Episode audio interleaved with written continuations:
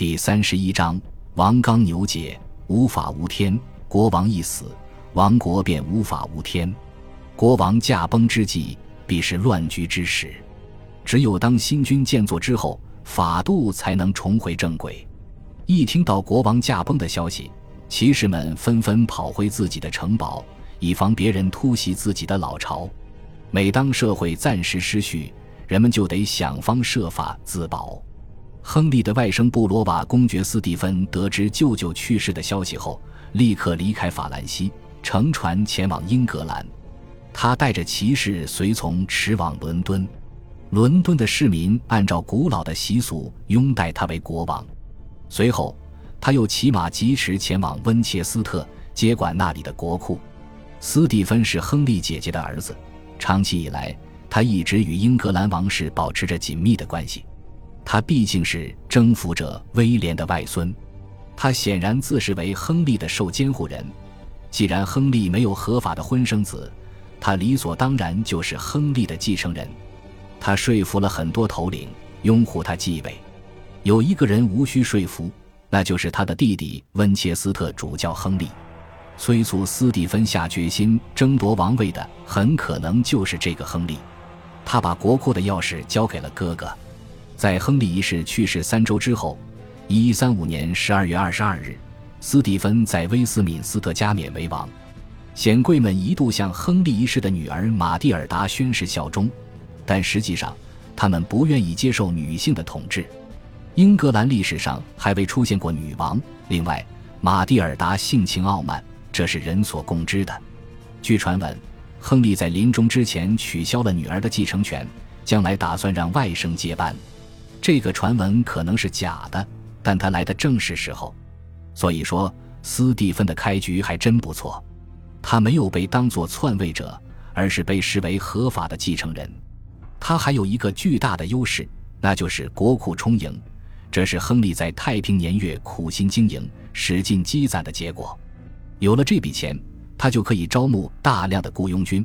保卫他位于法兰西的领地，以及位于英格兰与苏格兰接壤处的边境地区。苏格兰国王大卫声称，诺森伯兰、坎伯兰和威斯特摩兰三郡应该属于苏格兰。他想兴兵南下，夺取三郡。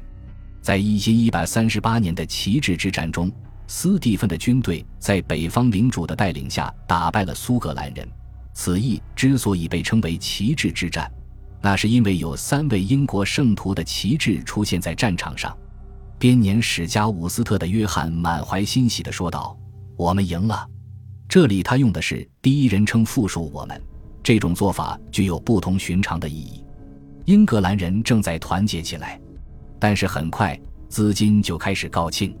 斯蒂芬花钱过于大手大脚，一个没钱的国王必定是一个倒霉的国王。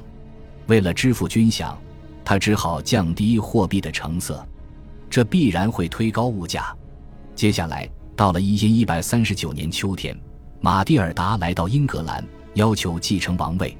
他的支持者当中有其同父异母的兄弟亨利的私生子罗伯特。亨利曾经册封他为格洛斯特伯爵。表兄妹之争演变成内战。马蒂尔达在西部地区实力强大。尤其是在格洛斯特的布里斯托，而斯蒂芬在东南部占据主导性的优势，在中部和北部双方平分秋色。在这些地区，当地的显贵才是天然的统治者。盎格鲁撒克逊贵族天性好战，他们像传说中的火蛇一样生活在战火之中。威廉一世意识到了这一点，故而他像暴君一样统治他们。他曾经说过。他手下的领主急于造反，准备作乱，喜欢干各种不法之事，所以必须压制和制服他们。为了自保，诺曼国王必须保持强势。但斯蒂芬可不是强势人物。不管怎么说，他都是一个和蔼可亲的人，容易接近，也易于接受别人的意见。更遭人诟病的是，他对敌人也仁慈宽厚。以前哪有国王像他这样？他把任命主教和修道院院长的权力拱手让给教宗，他还同意主教有权支配神职人员，军权一下子就缩小了。他与手下大领主讨价还价，这就把自己降低到了领主头子的位置上。贵族们很清楚，马蒂尔达的到来会瓦解臣民的忠诚和纪律，这可是扩充个人权力的好机会。他们加固了城堡，放纵士兵到处抢劫。在接下来的十六年当中，国内毫无太平与公正可言。显贵们以依附斯蒂芬或马蒂尔达为借口，彼此大打出手。敌对双方没完没了地进行着小规模的冲突和围城战、奇袭战和伏击战，教堂遭洗劫，农庄被抢劫，城镇之间、贵族之间都打成一团。格洛斯特伯爵手下的人马是支持马蒂尔达的，他们进军伍斯特，试图烧毁此城。他们抓住了一些俘虏，把他们像狗一样拴了起来。伍斯特城中的大部分人都带上财物躲到大教堂中去了。下面简单交代一下战事的始末：马蒂尔达到达英格兰之后，并不得民心，他的统治没有得到百姓的热情支持。虽然西部的大部分贵族支持他，但是他的主要盟友依然是他同父异母的兄弟。格洛斯特的罗伯特成为他手下雇佣军的首领，他的第二任丈夫安茹的杰弗里。则忙于法兰西内战，分身乏术。当他于一千一百三十九年在阿伦德尔登陆后，西部诸郡爆发了许多小型战役，例如萨默塞特和康沃尔。有些城堡被攻占，落入敌手。零零星星的战斗一直持续到第二年，从布里斯托到伊利岛，冲突事件不断。即便如此，双方还是没有决出胜负。英格兰的大领主发现。史无前例的内战蓄势待发，有人浑水摸鱼，有人忧心忡忡、垂头丧气。斯蒂芬被普遍认为是神圣不可侵犯的国王，没有人支持玛蒂尔达当女王，甚至他的同党也被要求称呼她为女主而非女王，前者本质上是对封建主的称呼。斯蒂芬本人经历不凡，在全国各地转战不休，但他的进军突然被打断了。一因一百四十一年初，他在林肯被俘，他被关在布里斯托的地牢里。几周之后，玛蒂尔达被冠为英格兰的女主，不过她并没有加冕。然而，对于那些认为国王神圣不可侵犯的人来说，这无异于晴天霹雳。在此之前，还没有哪一位国王在自己的国家里被人囚禁起来。玛蒂尔达因获胜而变得颐指气使，异常傲慢。他要求落败的对手交钱纳贡，伦敦市民勉强允许他入城，他们都是斯蒂芬的热情支持者。马蒂尔达却急扯白脸地朝伦敦市民要钱，结果进一步丧失了民心。他进京几天后，教堂的钟声敲响了。当时他正在威斯敏斯特准备参加宴会，一群乱民冲了进来，他赶紧上马驰往牛津。这是他诸多幸运出逃经历中的一次。有一次，他化妆成尸体的样子，身上包着亚麻裹尸布，被人用绳子绑在停尸架上，这样才从迪维奇斯城堡中顺利撤退。后来，在一个冬天的晚上，他被围困在牛津城堡中。他穿上白衣，以雪地为掩护，走过冰冻的泰晤士河，跑到了沃灵福德。斯蒂芬虽然被俘。但他手下人马仍然以他的妻子为名义上的领袖，在战场上占据主导地位。马蒂尔达向西部节节后退，他的许多同党都逃命去了。但是，就在斯蒂芬被俘的那一年，格洛斯特的罗伯特也被俘了。他是马蒂尔达军队的实际领袖，用他来交换国王是唯一可行的方案。这样一来，斯蒂芬得到释放，再次领导王军。致命的棋局继续进行，骑士与城堡也不断的失而复得，战争又打了十二年。有些地区受到的破坏比其他地区要严重。温切斯特的僧侣描述了饥荒的后果，村民们只好吃狗肉和马肉。彼得伯罗的僧侣详尽地描述了城堡领主巧取豪夺的行为，他们在自己的领地上盘剥村民，征收苛捐杂税。村民不堪重负，撇家舍业，四处逃亡。然而，暴力事件只限于局部地区，并不普遍。这段简短的历史时期一直被称为无政府时期，这是一段耶稣和他的圣徒都沉睡不醒的时期，但这么说实际上低估了或者完全忽视了这个国家的潜力。总的来说，过去数百年来建立的国家管理秩序基本上完整的保存了下来。在这一时期，大部分城镇的城墙都加固了防御工事，但城里的活动还一如既往。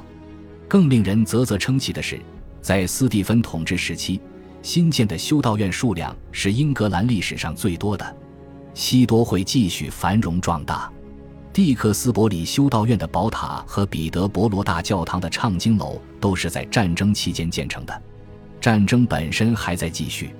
每到大斋节和基督降临节等悔罪的节日，一切战争都会暂停。尽管马蒂尔达的雇佣军与盎格鲁诺曼贵族互相厮杀，大部分英格兰人还是未受影响，他们还在各过各的生活。当然，内战也会造成伤亡。彼得·伯罗和温切斯特的僧侣对此已有大致描述，但是没有必要将那个时代说成是哀鸿遍野和一片萧条。在无政府时期，或许有一件事情值得大书特书，那就是雨伞被引入英格兰。雨伞至今还在使用，超过了许多大教堂和宫殿的寿命。断断续续的战争催生了一件事：国王不再信任亨利创设的中央集权式文官政府。他逮捕了其主要成员索尔兹伯里主教、伊利主教和林肯主教。他怀疑这些人暗中支持马蒂尔达和格罗斯特伯爵。他夺下了他们的城堡。这样一来，在处境艰难、不同寻常的环境下，他凭借本能或者有意的设计，推翻了前任国王的国策，将自己的权力下放给下属。他让伯爵担任大部分郡的领导人。他们是国王的全权代表，可以在自己的辖区内拥有兵权和行政权。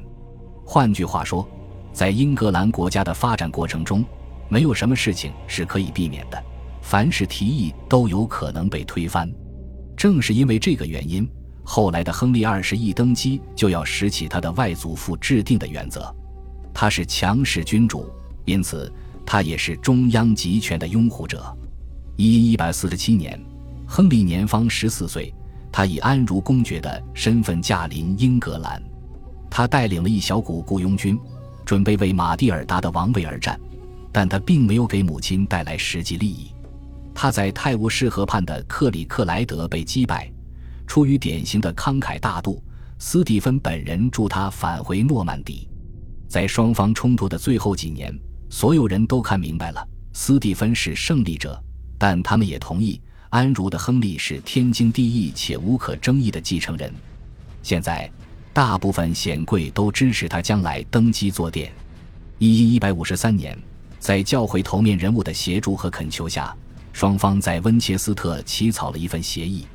协议中规定，斯蒂芬可以继续执政，但他必须立亨利为继承人。亨利向斯蒂芬宣誓效忠，斯蒂芬发誓收养他为义子和继承人。一些重要的城堡的监管权得到了保障，冲突双方的主要贵族为合约作证。马蒂尔达退隐鲁昂，在残年余生中致力于慈善事业。双方恶斗十六年的战争终于结束了，这场斗争基本上是徒劳无功的。他没有解决任何问题，也没有证明任何问题。就这层意义而言，它是大部分中世纪冲突的象征。这件事很容易让人怀疑。王公贵族皆是为了战争而战争，这就是他们的分内之事。斯蒂芬发誓绝不做一个被废除的国王。事实上，他确实避免了这个命运，但是他的绝对王权并没有享受多长时间。